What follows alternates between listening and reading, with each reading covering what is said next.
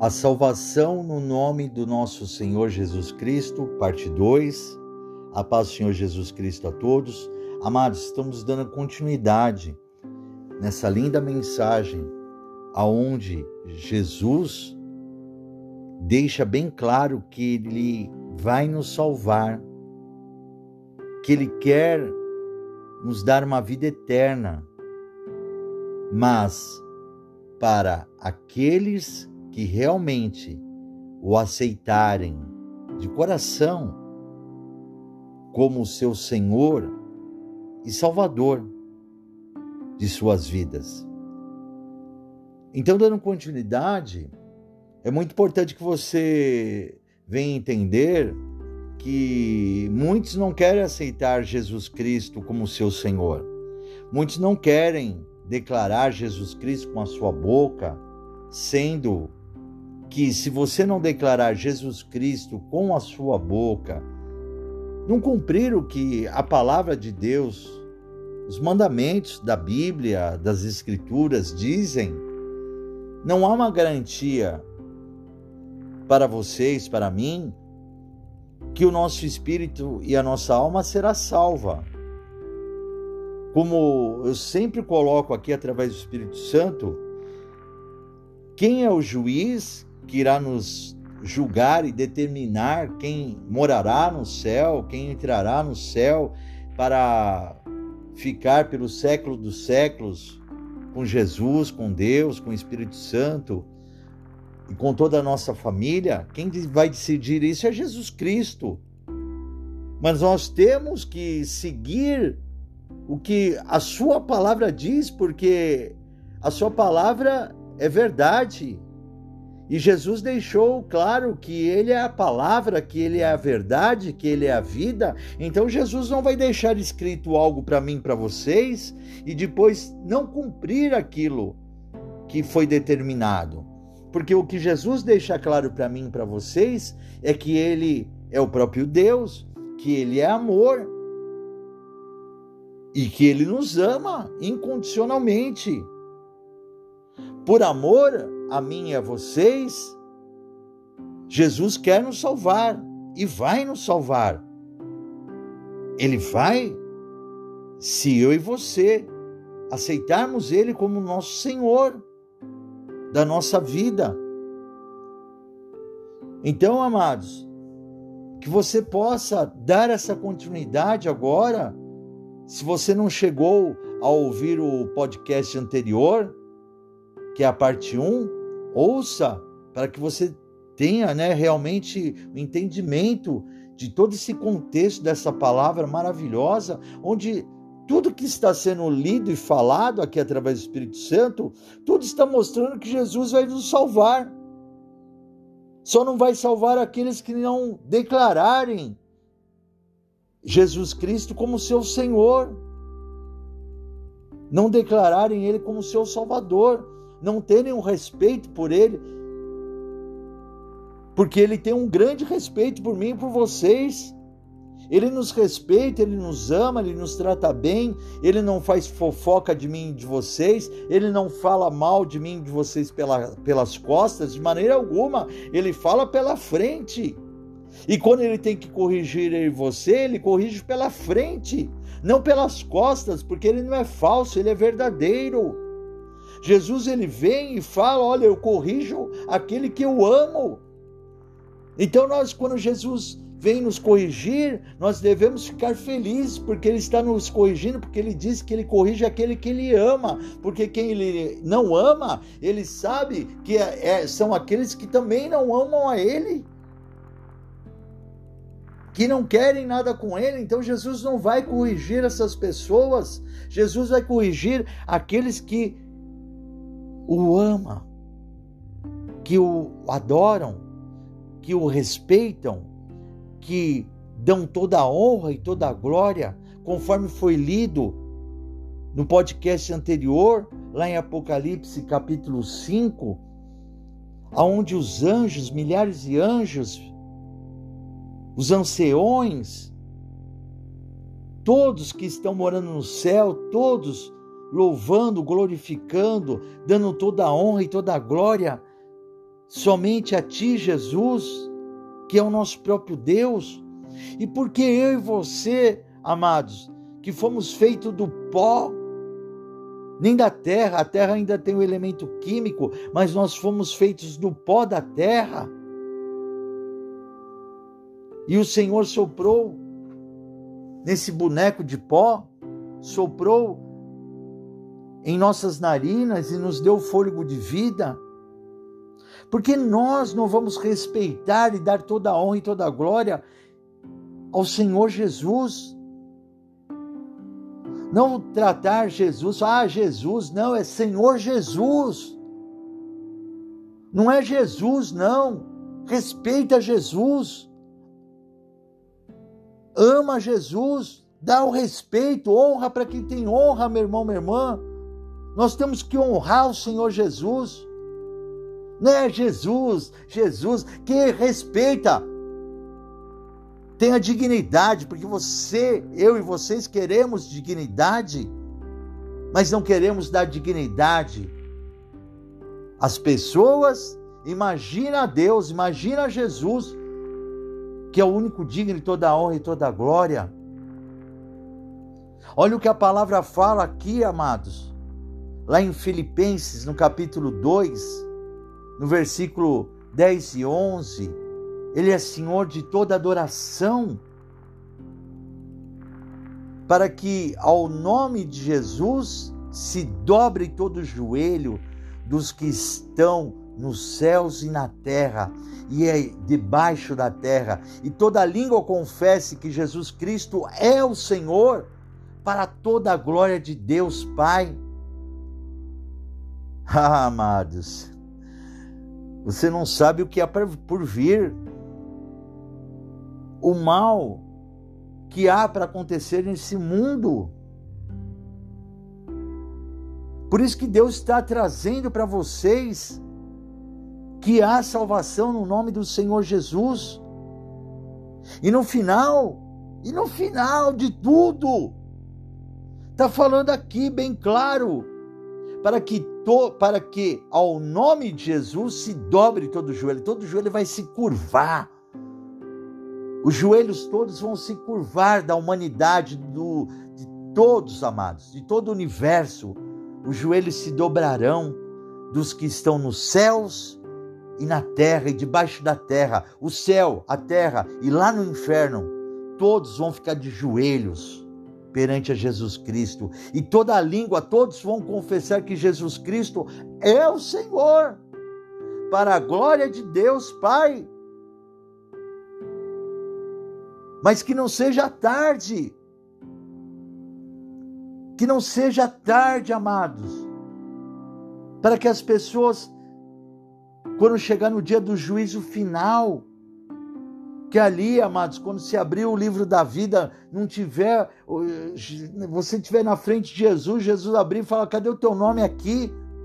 Aí não adianta, não adianta você querer falar, ah, eu te aceito agora como meu Senhor e Salvador. Aí não tem mais jeito. Quando você estiver perante ao juízo final, é final, acabou, não adianta. Porque ali todo mundo vai ver a glória do Senhor, todo mundo vai falar: Jesus é Deus, Jesus é o Salvador. Ah, agora eu vou aceitar Ele. Depois que as pessoas bagunçaram, fizeram o que fizeram, é, humilharam Jesus, desprezaram Jesus, ignoraram Jesus, agora aí vai querer, na hora que estiver na frente dele, aceitar Ele como seu Salvador. Aí não sou eu, é a palavra que está falando, que não vai ter mais jeito não vai ter uma solução, amados. Então nós temos que entender e ser repetitivo a salvação no nome do Senhor Jesus. Olha o que a palavra fala lá em Hebreus capítulo 2, no versículo 13 e 14. E outra vez, porém nele, a minha confiança. Ele é o Senhor de toda a confiança, amados. Vou repetir. E outra vez porei nele a minha confiança. E outra vez, eis-me aqui, a mim e aos filhos que Deus me deu. E visto como os filhos participam da carne e do sangue, também ele participou das mesmas coisas, para que pela morte aniquilasse o que tinha o império da morte, isto é, o diabo, e livrasse todos os que, com medo da morte, estavam por toda a vida sujeitos à servidão. Preste atenção, amados. Aqueles que Jesus, ou melhor, porque aqueles que Jesus veio redimir são carne e sangue. Ele também teve que tomar sobre si a natureza humana. Jesus teve que se fazer homem, pois somente como ser humano genuíno ele teria as qualificações para redimir, perdoar a raça humana do poder e libertar, né? Melhor dizendo, libertar a raça humana do poder de Satanás. Cristo morreu para destruir o poder de Satanás sobre aqueles que creem. Está prestando atenção? Cristo morreu para destruir o poder de Satanás sobre aqueles que creem, creem em Jesus Cristo e para livrá-los do temor da morte. Jesus derrotou a morte, a morte foi derrotada por Jesus, porque a morte não pôde tomar o corpo de Jesus. Você está entendendo porque Jesus teve que se fazer homem aqui na terra? Porque a morte não teve o poder de tomar, tomar, amados, a vida de Cristo, nem o seu corpo e nem o seu espírito. Não teve esse poder. Então, amados, Jesus, ele venceu a morte. Ele quebrou esse arguilhão da morte. A morte não tem poder sobre a vida de Cristo e não tem o poder sobre a nossa vida, mas porque nós aceitamos Jesus como nosso Senhor e Salvador, aceitamos Jesus Cristo como nosso Senhor, amados, da nossa vida eterna. Então, Jesus, para nos livrar do temor da morte, ele venceu o diabo, ele venceu a morte para nos dar uma vida eterna com Deus. Então, a morte foi derrotada. Até então a morte ela ela pegava, ela aprendia as pessoas e as pessoas estavam presas porque a, a morte tinha um poder sobre o homem. A partir que Jesus Cristo derrotou a morte, derrotou Satanás, a morte não pôde pegar o corpo de Cristo, nem o seu espírito. Jesus Cristo ressuscitou de corpo e espírito. Então ele vence a morte. A partir daí, daí desse momento, todos que aceitam Jesus Cristo como seu único e exclusivo Salvador, aí, amados, nós fazemos parte de um corpo santo e a morte não tem poder sobre nós. Ah, Bispo Moacir, ah, então eu não vou morrer? Não, você vai, o seu corpo vai apodrecer. Não tem jeito. Nosso corpo é uma matéria, uma, nós somos pó. A palavra fala: nós nascemos do pó e do pó nós voltaremos. Mas o nosso espírito, o, o, a morte não vai ter mais poder de nos acorrentar de maneira alguma no inferno. A morte não vai ter poder sobre nós. E no dia da da que Jesus vier e arrebatar a sua igreja. A palavra fala que os mortos serão ressuscitados com um novo corpo. Jesus dará um novo corpo ao nosso espírito. Isso aí você vai ouvir lá no podcast O Arrebatamento da Igreja e a ressurreição do corpo, onde Cristo vai nos dar um corpo um corpo é, transfigurado, um corpo abençoado, vai nos dar um corpo santificado, um corpo é, santo, amados, para que nosso espírito possa habitar, um corpo glorificado, para que você possa entender. Mas ouça o podcast do arrebatamento da igreja, você vai ser super abençoado como está sendo agora em nome de Jesus. Então, amados, olha o que a palavra fala aqui em Hebreus, capítulo 5, no versículo 9. E sendo ele consumado, veio a ser a causa de eterna salvação para todos os que lhe obedecem. Jesus é Senhor da obediência. E nós temos que obedecer a eles, amados. Nós temos que obedecer a Jesus. A salvação eterna obtida mediante o sofrimento de Jesus pertence somente àqueles que lhe são obedientes pela fé. A fé que salva é também a fé que obedece. Você quer aceitar Jesus como seu Senhor e Salvador, mas não quer obedecer a Ele? Não quer servir a Ele? Nós já vamos ver isso aí, amados. Nós já vamos ver isso daí. Aqueles que aceitam Jesus como seu Senhor e Salvador e largam depois Jesus, hein? E largam Jesus Cristo, não querem saber mais dele, de maneira alguma. A salvação, olha o que a palavra está falando aqui, Hebreus capítulo 9, versículo 5, perdão, inverte aí, Hebreus capítulo 5, versículo 9, a salvação para todos os que lhe obedecem. Você tem que entender isso daí, hein?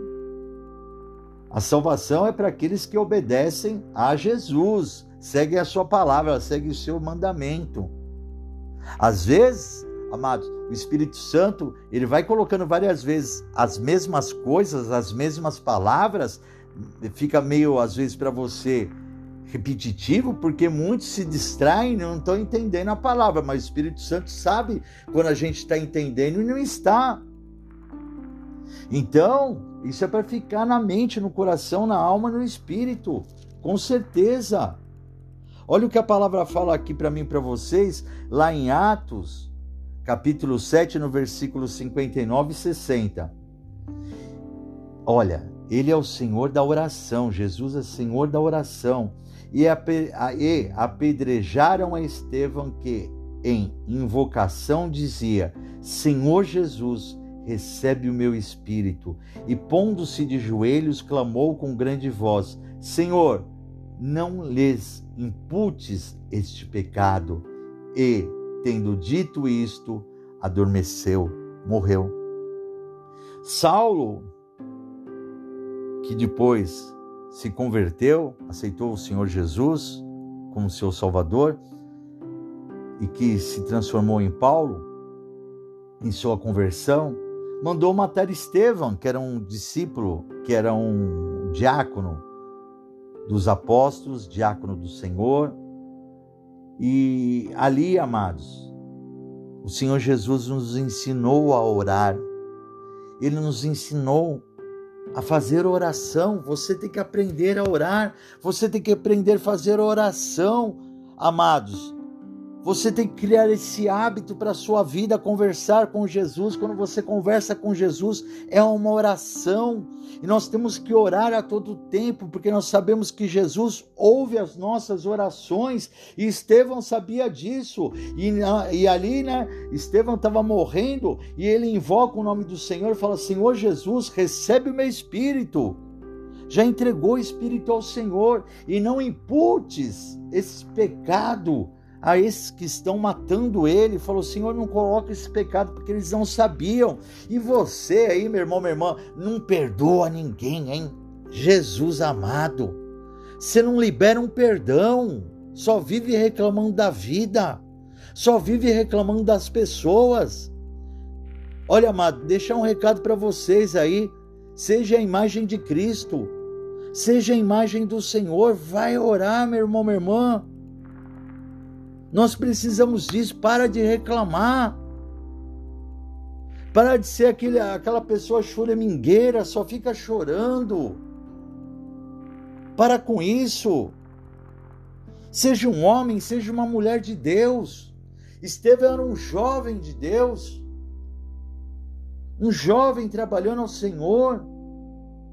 E ali ele libera, você está vendo que ele libera o perdão. Ele fala: Senhor, não imputes esse pecado a eles, perdoa eles, porque eles não sabem o que estão fazendo. Jesus, quando estava morrendo na cruz, ele falou também: Senhor, perdoa-os, porque eles não sabem o que fazem. E você, amado, você quer ser perdoado, mas não quer perdoar ninguém. E aí você está obedecendo a Deus? Você está sendo igual a palavra falou lá em Hebreus capítulo 5, versículo 9? Que Jesus é o Senhor da obediência? Você está sendo obediente ao Senhor? Amados, Jesus quer te salvar, Jesus quer fazer o um milagre na sua vida, mas você tem que se ajudar também, meu irmão, minha irmã. Tem que ser ajudado. Olha o que a palavra fala aqui para nós. Vou ler para vocês 1 Pedro, no capítulo 3, no versículo 15. Antes, santificai a Cristo como Senhor em vosso coração, e estais sempre pre preparados para responder com mansidão e temor ao qualquer que vos pedir a razão da esperança que há em vós. Olha que coisa linda, amados. Santificai a Cristo. Nós precisamos nos santificar ao Senhor. Declaro aqui, antes, santificai a Cristo como Senhor. Ele é o Senhor, Ele é o nosso Salvador.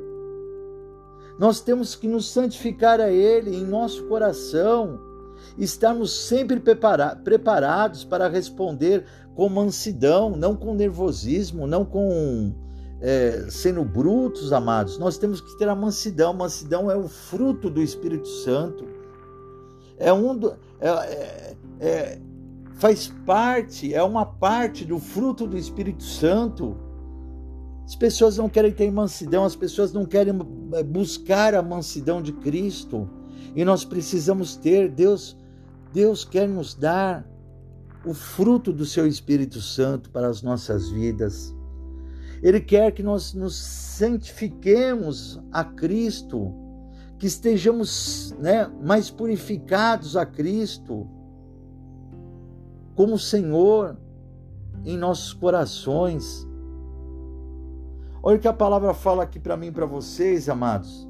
Lá em Lucas capítulo 6, no versículo 46 ao 49. E por que me chamais Senhor, Senhor, e não fazeis o que eu digo?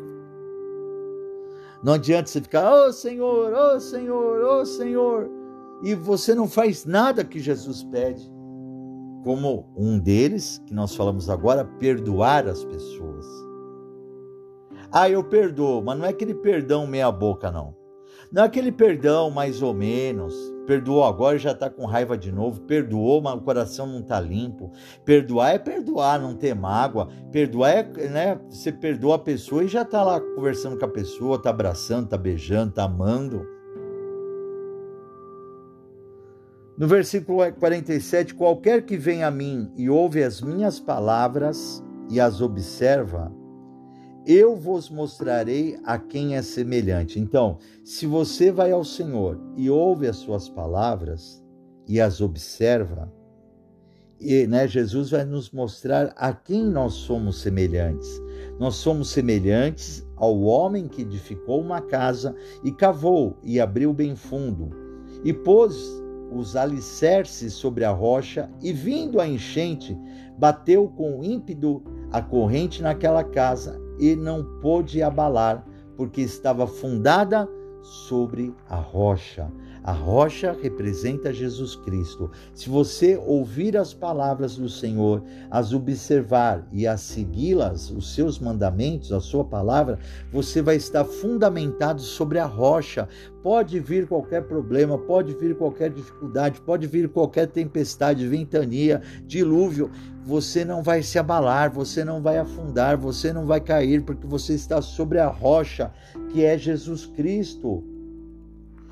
Mas aqueles que ouvem a minha palavra e não as pratica é semelhante ao homem que edificou uma casa sobre a terra sem alicerces, na qual bateu com ímpeto a corrente e logo caiu, e foi grande a ruína daquela casa. Aqueles amados que não ouvem os conselhos do Senhor Jesus, aqueles que não estão na palavra, não seguem o que Jesus fala, meu irmão, minha irmã, é, é, é uma pessoa sem alicerce nenhum, não está na palavra de Deus. E qualquer problema, por isso que está cheio de pessoas só vive reclamando, só vive falar, estou com problema, estou com problema, tô... Mas, mas só vive com problema. Só tem problema. Amados, a palavra fala: no mundo tereis aflições, mas eu venci o mundo, tenha bom ânimo, você tem que ter bom ânimo. Todas as pessoas reclamam, só tem problema, problema, porque você não está alicerçado na rocha, você não está fundamentado na palavra, você precisa estar fundamentado na palavra. Lembra que Jesus falou, que Deus falou, eu corrijo aquele que eu amo? Então Jesus está corrigindo muitas pessoas hoje, inclusive eu. Jesus está nos corrigindo, amados, porque as pessoas não estão alicerçados na palavra do Senhor e tudo só reclama. Mas que falta de fé, que falta de coragem, amados. Você quer ter salvação no nome do Senhor Jesus, mas você não confia no Senhor. Ah, eu confio. Se confiasse, se seguisse a palavra do Senhor, os seus mandamentos, eu tenho certeza que não estaria. Olha o que a palavra fala em João capítulo 15, no versículo 14: Vós sereis meus amigos se fizerdes o que eu vos mando. Ah, quer ser amigo de Jesus, mas não quer fazer o que ele manda? Aí não dá, ó. Jesus já falou aqui. Se não, se não fizer o que Jesus manda, você não vai ser amigo do Senhor, não porque ele não quer, ele é o seu melhor amigo. A palavra é, é clara. Vós sereis meus amigos se fizerdes o que eu vos mando. Você vai ser amigo de Jesus se você fizer o que ele manda. Ele é seu amigo. Mas se você não faz o que ele manda, é, é, ele não vai querer ter amizade com uma pessoa que faz tudo errado. Amados, a palavra é maravilhosa. O Senhor Jesus não deixa nós confundido de maneira alguma. Olha o que a palavra fala aqui para mim e para vocês em Romanos capítulo 9, no versículo 6. Romanos, capítulo 9, no versículo 6. Não que a palavra de Deus haja faltado, porque nem todos os que são de Israel são israelitas, nem todos que falam que são cristão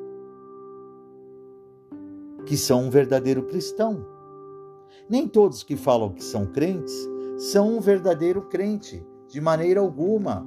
Amados, Olha o que a palavra tem aqui para mim e para vocês, maravilhosa, está falando, e Deus está te dando vitória.